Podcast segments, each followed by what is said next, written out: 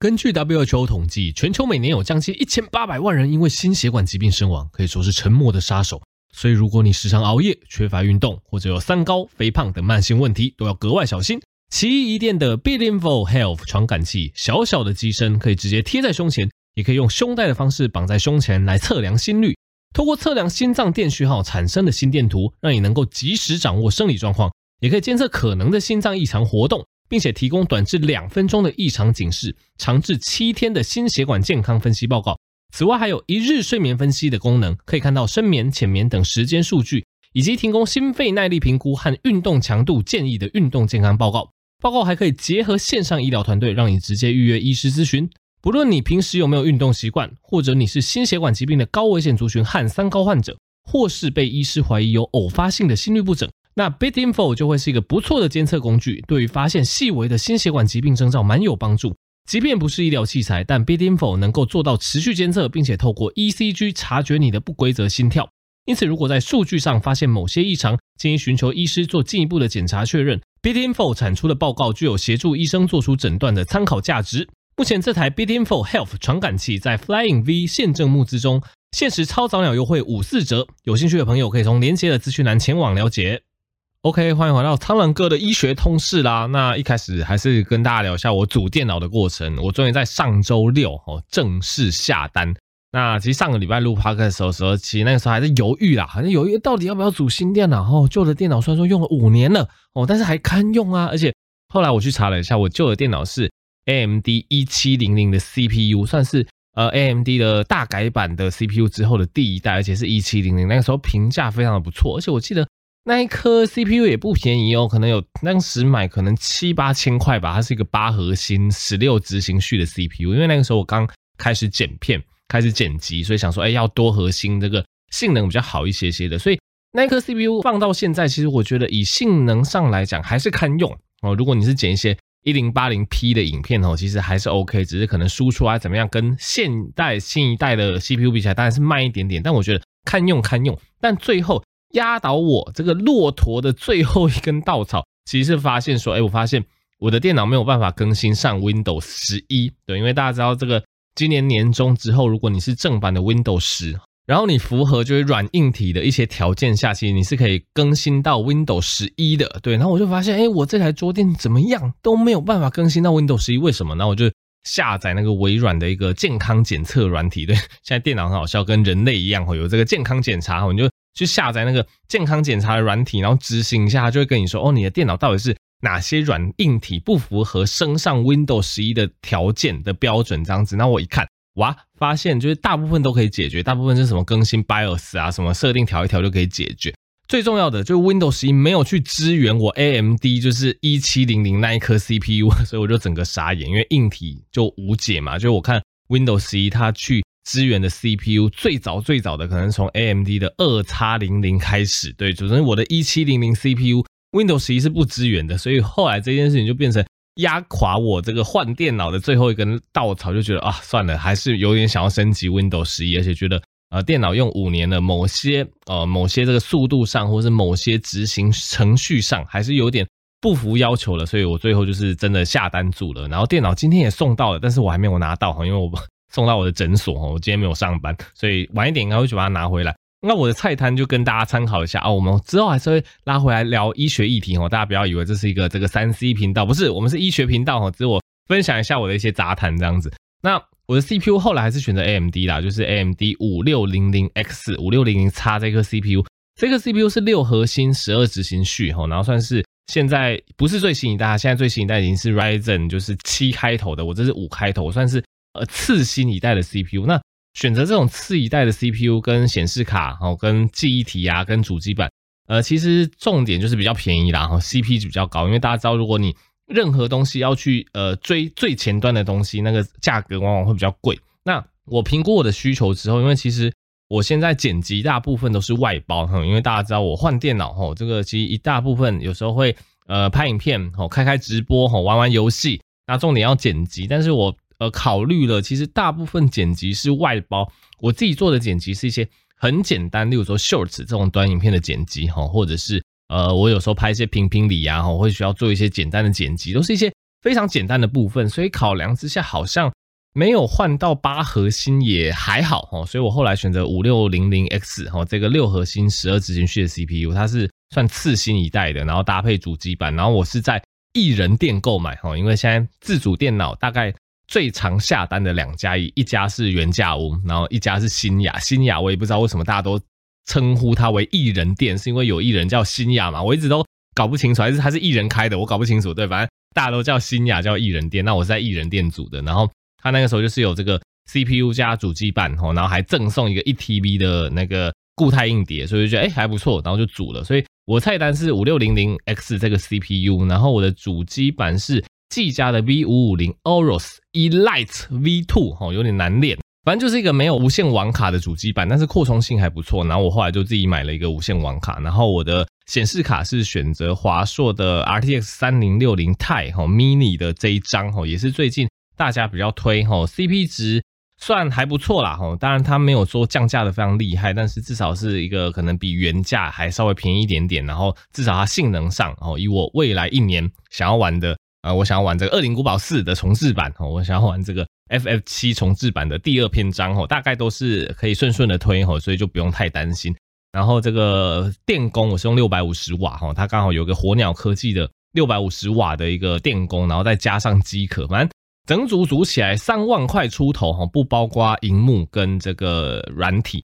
那我觉得还 OK 啦，因为毕竟也不是那种最顶级的玩家、最顶级的那种剪辑师之类的，需要直接冲到可能四五万，然后直接用到最新一代的记忆体或 CPU 或主机板等等，看起来还好，都是用次新一代的。那我觉得整体评估下来，应该是可以让我带来呃不错的有感升级，然后剪辑跟游戏应该都可以顺顺的跑。那偶尔需要直播，应该也没问题吧？所以呃没意外的话，或许一两个礼拜如果。之后我又开直播，就是这台新的电脑的性能了，大家可以到时候看一下哈，到底会不会比较顺啊，或者怎么样？好，那离题了，一开始跟大家聊一下这个主电脑的东西。那其实呢，这周诊所，真的是发生一件非常尴尬的事情，其实蛮好笑的，可以跟大家分享一下。因为其实诊所哈，我们除了一般看诊，我们常会讲说我们有做一些 local treatment，local 就是那个当地的那个 local，local treatment 就是一个局部的治疗啦哈。那局部的治疗在诊所里面算是一个蛮常做的一些治疗，像什么叫做局部治疗？呃，例如说，呃，你有时候感冒鼻涕多，哦，医生帮你吸鼻涕或帮小朋友吸鼻涕，哦，这个叫做局部治疗。那或者是，哎，你鼻塞的时候，医生稍微帮你喷个药，哈，缓解一下鼻塞，这个也叫局部治疗。或是你喉咙很痛的时候，医生帮你喷个药，或是耳朵帮你，呃呃，充个气，然后打个气，有些耳压不平衡，那或者是局部的换药等等，其实这些都叫做局部治疗。那最近因为疫情比较趋缓啊，所以疫情比较趋缓，我们诊所哈也开始就是比较频繁的在做局部治疗。因为之前疫情比较密集哈，人比较多的时候，其实不太敢哦。因为其实你局部治疗，不管是你吸鼻涕，不管是你喷鼻子或你喷口腔，其实它都会造成一些飞沫的喷溅哦。所以在之前，大部分人都还没有确诊过，然后。案例数刚爆发的时候，你想也知道，其实局部治疗大部分医生吼护理师是不敢做的吼，因为它会增加医护人员感染的一个风险。那现在我就不管那么多，反正我已经感染过了，而且现在疫情看起来也已经慢慢趋缓，所以就开始在做一些局部治疗。那其实很久没有做局部治疗，你知道吗？所以就是那个机器坏掉了都不知道哈。对，因为我们机器摆在那里很久，只因为遇到疫情哈，很久没有做，然后结果我刚好在。帮一个算是感冒的人吼，感冒的帮他喷这个鼻塞吼，喷药的时候，可能是因为刚好那个喷的那个管子有堵塞还是怎么？因为太久没有用了，真的是太久没有用。然后虽然说用之前有稍微试用，但是它应该里面有产生一些局部的堵塞还是怎么样？虽然说我们确认过那个。药啊，哈，这个有效期限那些东西，或者是干净程度都是没有问题的，但是它就是堵塞了，所以导致我喷的时候，对，因为前面堵塞的关系，我喷的时候，那整个药从后面爆发出来，噗噗啊，然后我就被喷的全身都是，然后然后被我喷的那个人也傻眼，他只是要喷个鼻子，然后结果喷到他就是全身就都充满了水滴，就觉得非常的傻眼，非常的抱歉哈。如果这个听众你有听到我的节目的话，对，就是我觉得有点不好意思跟你道个歉这样子，反正就是。做这个局部治疗，这我觉得主要就是因为这个太久，那个机器可能就是一段时间没有启动了。那虽然说我们在启动之前有去确认过这个药啊什么样，大概都是没问题的，药都是最新的，也没有说什么过期的疑虑。但是大概就是那个机器有点堵塞，所以一喷就喷着大家到处全身都是那个药这样子。所以我觉得在这个礼拜发生个蛮蛮尴尬的事情给大家参考啦。那总之现在诊所已经开始有在做这些局部治疗，也不是说大部分啦，因为应该是说少部分诊所，像我已经确诊过，所以我已经不怕了哈。所以如果说呃遇到一些真的鼻塞比较严重啊，喉咙痛啊，或真的是鼻涕分泌物比较多，其实就会帮他们做一些局部的处理。那其实这类局部的处置哈，对于小朋友来讲，老实说。我觉得有点矛盾，哦，因为其实大人就算了，大人可以接受吸鼻涕，可以接受这些喷药，但是对小朋友来讲，很多小朋友是非常抗拒局部治疗的。例如说，他们非常讨厌吸鼻涕，一看到医生要吸鼻涕就大哭，哈，或者是一看到医生可能要喷鼻子或怎样，他们就会非常不喜欢就大哭。其实我觉得以小朋友来讲，真的是不用勉强，哦，因为老实说，吸鼻涕它也算是一种症状治疗。所谓的症状治疗，就是说你吸不吸鼻涕不会太去影响说你这个疾病什么时候会好。呃，我再更白话一点，你今天一个感冒，鼻涕很多，你没有吸鼻涕的状况下，可能五天好；你有吸鼻涕的状况下，也可能只是吸完的那一两个小时比较舒服，那个鼻涕照样会长出来。哦，那可能还是五天好。吸不吸鼻涕，或是喷不喷这些局部治疗，它只是让你当下，就是那个当下，可能一两个小时内会比较舒服。那等到呃那个鼻涕又长出来了，或者是等到这个药效过去了，其实那个感觉还是差不多的。所以局部治疗它到底有没有做？老实说，真的大部分的状况下是不影响疾病的进程吼，它要几天好就是几天好，不不会因为你多吸了鼻涕它就更快好。我觉得这个是一个迷思，大家可以破解一下。在大部分的状况下，但当然少部分的状况下，例如说吸鼻涕还是会有些帮助。什么叫少部分的状况下？例如说这个小朋友哦，这个病患他的。鼻涕，它已经有点鼻窦炎吼，它已经是那种黄浓的鼻涕，而且非常的浓稠，他自己没有办法擤出来。那这种黄浓的鼻涕，因为它脏嘛，它有一些细菌吼。如果小朋友这个呃呃抵抗力又比较不好的话，有时候黄浓鼻涕积久了吼，当然有时候我们会觉得说，哎，那个细菌积在里面会不会就比较更容易有一些鼻窦炎的产生？所以在那种已经很黄浓、非常非常浓稠吼，已经就是靠他自己擤或是。靠你自己去擦去擤，那个外力没有办法帮忙的情况下，有时候你找医生去吸个鼻涕，我觉得这个是合理的哈，去把那些脏东西吸出来。但是在大部分的状况下，例如说还是白清的鼻涕，是清澈的，是白色的，有略带一点浓稠的鼻涕，我觉得在这种状况下，我反而觉得吃药就够了，不一定要吸鼻涕啦。那当然，小朋友吸鼻涕不怕，那当然没关系，就吸嘛。但是如果小朋友真的对这个吸鼻涕、对喷喉咙、对喷鼻子真的很抗拒，真的很畏惧，真的很怕的话，我是觉得各位家长真的不用勉强哦，因为这一类局部治疗，它真的就是局部哈，暂时的去缓解症状而已，它真的不影响病程，所以小朋友真的很害怕，就真的就饶过小朋友，就是真的不用那么勉强小朋友去做这 这一类不喜欢的事情了。那我们医生也会看状况，如果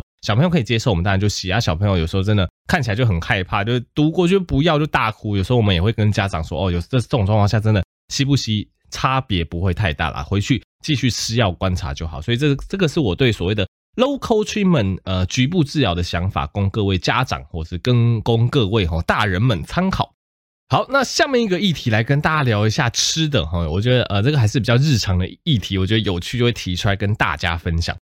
就不知道大家有没有想过，今天假设，比如说我今天去吃一碗热的饭。或是我去吃一盘冷饭，我这个卡普空最喜欢炒冷饭的，我明年很希望玩到他的这个 RE4 这样子。好，我去吃热饭跟吃冷饭，大家有没有想过，哎，这两者摄取的热量会不会有差别？或者是另外一个例子，就是我去吃冷的地瓜，或许我吃，或是我去吃这个热的地瓜，我这个热量吃起来有没有差别？哎，不知道大家有没有去想过这件事情？哎，这件事情其实蛮有趣的。我在今天看到。就我要跟大家分享的这篇文章之前呢，我的直觉是认为说，最好是这个热的食物跟冷的食物热量有差啦。哦，对，因为我们不是都学这个，怎么淀粉一克就四大卡吗？哦啊，蛋白质一克也是四大卡，啊，脂肪一克就是九大卡嘛。那管它是热的食物还是冷的食物，它食物就是那么重的克数在那里，它的营养组成理论上也都是一样的。那理论上管它吃什么热饭吃冷饭。热量应该是没差的嘛，好，这是我我在看到这篇文章之前的想法。那我知道很多人会有一些一个迷思，很多人或者是老一辈他会会说什么哦，要减肥你就要吃冷的东西，因为热的东西热量更多嘛，对，热。跟热量就会有个联想，那热的东西热量更多，哎，看起来好像蛮有道理的。所以究竟哦是这个老一辈的这个热的东西热量比较多，哦这个观念正确，还是我的这个食物组成，哦这个食物组成理论上是一样的，所以它们的热量应该是一样的，还是到底是哪一边才是正确的呢？那答案是哦，老一辈真的是对的，要听我娓娓道来。你们要听到这边就觉得哦很开心，以后减肥都是冷的食物。哎，也不是这么说。我们拿这个米饭来举例好了。其实米饭你把它煮成熟饭之后，我们假设来讲，假设你吃个一百公克的一个刚煮熟的一个米饭好了，反正它的淀粉可能呃八九十公克吧，粗估，所以它热量可能就是两三百大卡这样子。吼，两三百大，我们抓个三百大卡左右。那研究发现呢，我们把这个刚煮好的米饭给它冷藏起来、冷却起来，哎，其实发现在这个冷却的过程中，是有一少部分米饭里面的淀粉会转变为所谓的抗性淀粉。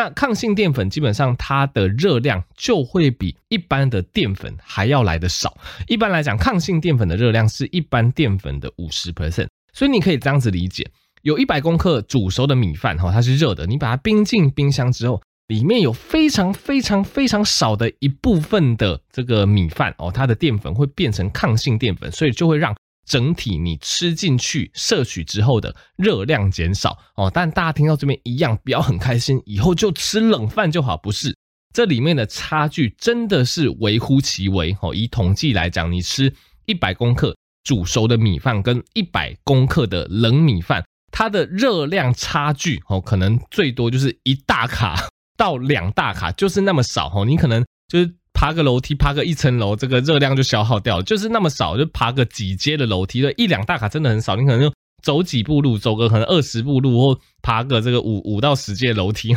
这个热量就不见了。所以简单来说，你一个淀粉类的食物从热把它冷却之后，的确哦，热量会下降哦。你吃进肚子里面，热量会下降，因为真的会有。淀粉变成抗性淀粉的问题，但是哦，差距真的非常非常的少，少到可以忽略。有一类疾病的患者倒是可以考虑，叫做糖尿病的人，因为糖尿病的人血糖波动比较高，所以有一个研究他去发现说，哎，将这个冷藏之后，哈，我们又因为冷藏之后的米饭有一些抗性淀粉的存在嘛，我们把它复热之后，那个抗性淀粉的结构还是在的，所以他们就发现，哎，我们这个对照组就是吃一般煮熟的米饭。然后实验组就会吃这个冷藏之后又复热的米饭，他们把它拿去给健康人吃，跟糖尿病的患者吃，发现受试者饭后血糖的控制都会控制的比较好，就是他们饭后血糖上升的幅度会变低。所以简单来说，如果你是以血糖控制的观点来看的话，因为冰过之后的淀粉类食物，像地瓜或者是米饭，会有部分抗性淀粉的存在哦，所以如果你有一些血糖控制的疑虑。哦，吃这些冰过之后的淀粉类食物，或许是可以帮忙控制血糖的，会帮忙控制一点点的幅度。但是呢，如果你是以减重的出发点去出发，你说我要减重，所以我要吃冷的食物，那我就是劝你就算了。因为以总体热量的观点来讲，冷藏之后的淀粉类食物也就少了那么可能个位数的大卡，所以你想要瘦，你说你把热的食物把它冰起来变冷的食物吃，然后就想要瘦，我觉得这个就是太天真了。最重要的，你还是要去挑选你的食物，挑选原型食物，挑选健康的食物，挑选这个呃低淀粉类哈，低糖类是米字部的糖要低糖，那有字部的糖哦，这个淀粉类，如果你要减肥的状况下也要控制，这个才是最容易瘦的方式。不要妄想哦，这个把东西冰起来吃哦就会瘦哦，这个真的是太不切实际了。但是如果你真的是要为了血糖控制去考量，偶尔吃点冷藏之后的淀粉类。似乎是真的有帮助哦，所以今天看到这篇文章蛮有趣的，想说就提出来跟大家分享。OK，那最后一个 part 跟大家分享硬知识啦。那这个 part 的硬知识单元会跟大家分享哦一些专业医生他们针对这些疾病的一个看法跟想法。那今天的一个主题主要是大肠直肠癌，大肠直肠癌算是国人吼，基本上现在算是前三大的癌症了吼。那因为饮食西式化的关系，吃太多。精致类的，不管是一些红肉吼，或者是非常精致类的糕点吼，甚至淀粉类吼，发现这一类西式的饮食，发现都会增加大肠直肠癌的一个风险。那大肠直肠癌其实它非常容易理解啊，就是长在大肠直肠吼这个黏膜上面的肿瘤吼。那它小的时候基本上不会有太多症状，可能只能靠所谓的粪便潜血的检查去发现，因为你的。大肠直肠黏膜如果长肿瘤，吼，你这个分泌物应该说排泄物啦，吼，这个排泄物通过那个肿瘤的时候，有可能会摩擦那个小小的肿瘤，就会引起非常少量的出血。哦，那这个少量的出血我们肉眼看不出来，但是检验是查得出来的。这个就叫做粪便潜血的检查。那如果大肠直肠癌进一步扩大哦，开始造成一些肠道的堵塞，你可能会有开始一些大便形状哦、习惯的改变哦。那再来可能会有一些腹部疼痛，那可能会有一些食欲不振哦、腹胀哦，这些都是一些慢性长期的一个过程。那再来可能就会这个食欲不振啊、体重减轻等等哦。所以大肠直肠癌这个大家要特别去注意。那大肠直肠癌，它基本上治疗方面呢，手术还是占一个非常大的一个角色。那这边我引用马杰纪念医院大肠直肠外科资深主治医师杨靖国医师的说法，基本上大肠直肠癌的手术，我们可以分成传统的开腹手术以及微创手术。那传统开腹手术其实顾名思义啦，吼，在腹部要画出一个大的伤口，然后直接针对肿瘤部位进行切除。那跟它相反的就叫做微创手术，也是近年来比较夯的手术方式吼。那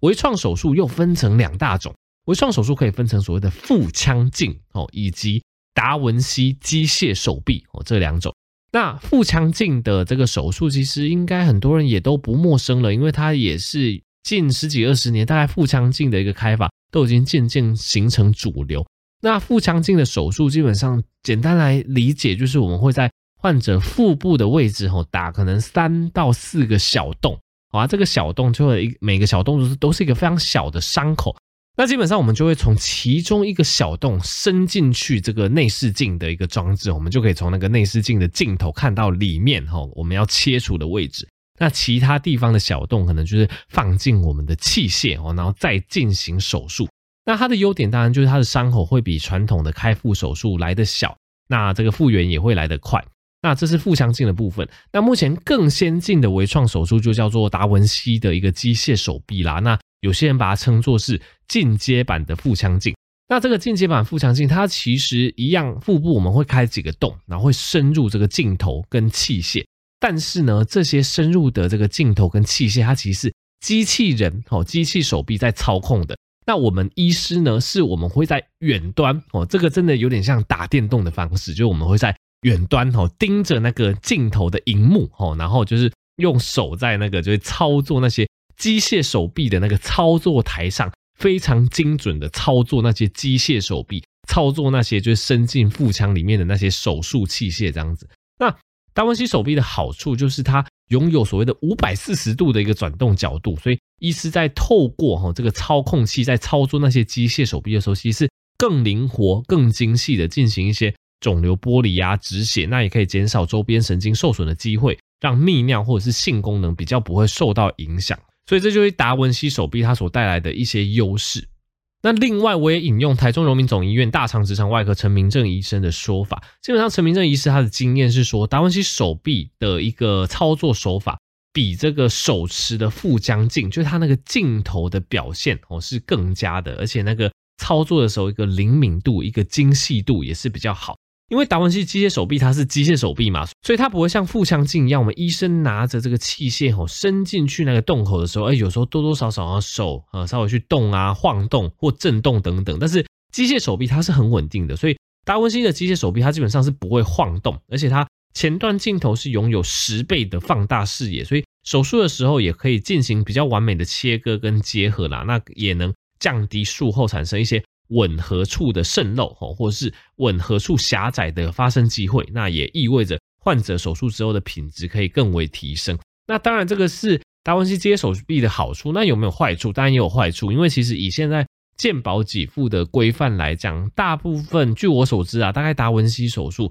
很多是健保是不给付的，所以大概可能会需要额外哦出一笔钱哦，这是它相对的可能你要去思考的点。那再来，有些医师他可能对于达文西，比如说他的经验比较不足，他反而是传统腹腔镜手术，他反而可以开得非常熟练，非常快就可以把肿瘤割除。所以我觉得，其实每一种手术方法，他没有说一定是谁好谁坏，哦，就是每个医生都有他擅长的一个术式。那同时你也要去考虑到说这个肿瘤的位置，它适合哪一种术式，医生的经验怎么样，哦，那自费的额度怎么样？我觉得这个大家都是可以综合考虑的点。那最后还是提醒大家啦，对于任何肿瘤来讲，哦，最理想哦去进行这个手肿瘤去介入切除的一个状态是肿瘤仍然是良性哦，或者是这个非常早，可能一期哈，或者是这个呃二期非常早的一个时候，以大肠直肠癌来讲啊，这个癌症第一期你就去介入就去治疗的话，是不需要化疗的，而且五年存活率可以高达九十五到九十八 percent。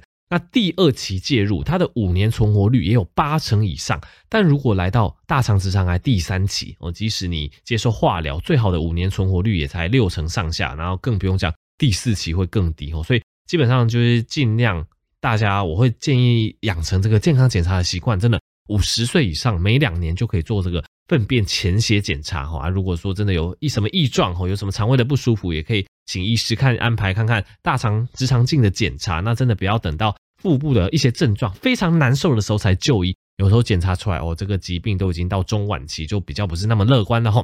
好，那么这期就到这边啦。喜欢我的频道，就记得持续订阅这个 YouTube 苍狼哥医学天地 Pocket 苍狼哥医学通识，也可以把这个好的 Pocket 节目分享给更多人知道，吸收更多精彩有趣的医学知识，也可以支持药师界生活保健食品书折扣，Blue Pig 有九折优惠。我们就下集再见喽，大家拜拜。